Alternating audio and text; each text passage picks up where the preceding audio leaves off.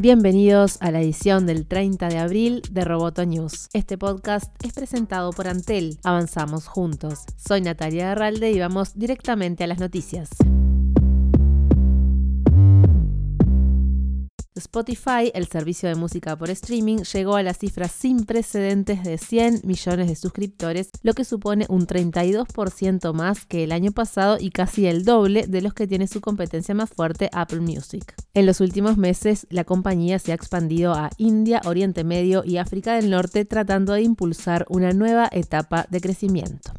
Amazon gastó 1.700 millones de dólares en contenidos durante el primer trimestre del año, según informó a la Comisión Nacional del Mercado de Valores de Estados Unidos. Según indicó Amazon, la cifra es de un 13% más que lo gastado hace un año, cuando invirtió 1.500 millones de dólares en contenidos. El dato, sin embargo, no permite distinguir entre producción de contenidos originales y adquisiciones o entre su inversión en música y otros servicios digitales que tampoco están discriminados en el gasto total.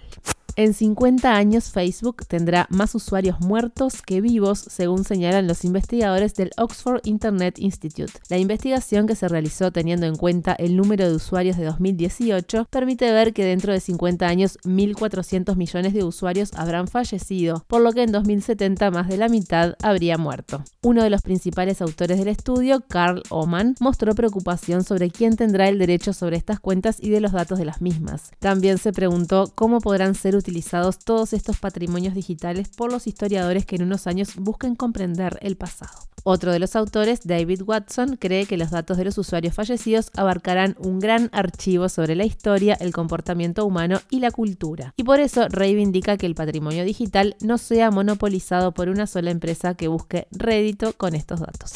Distintas compañías presentaron quejas a Apple por haberles impuesto restricciones en sus aplicaciones para control parental y tiempo de uso, unas funcionalidades que se incluyeron recientemente con la última versión de iOS. El New York Times señala que al menos 11 de las 17 aplicaciones de este tipo más descargadas sufrieron limitaciones o restricciones impuestas por Apple. Por su parte, Apple se defendió y en un comunicado señaló que la compañía considera que todas las aplicaciones son iguales, incluidas las que compiten con nuestros propios servicios. Agregó que el objetivo de Apple es crear un ecosistema que ofrezca acceso a tantas aplicaciones de calidad como sea posible, descartando la idea de una aparente práctica anticompetitiva.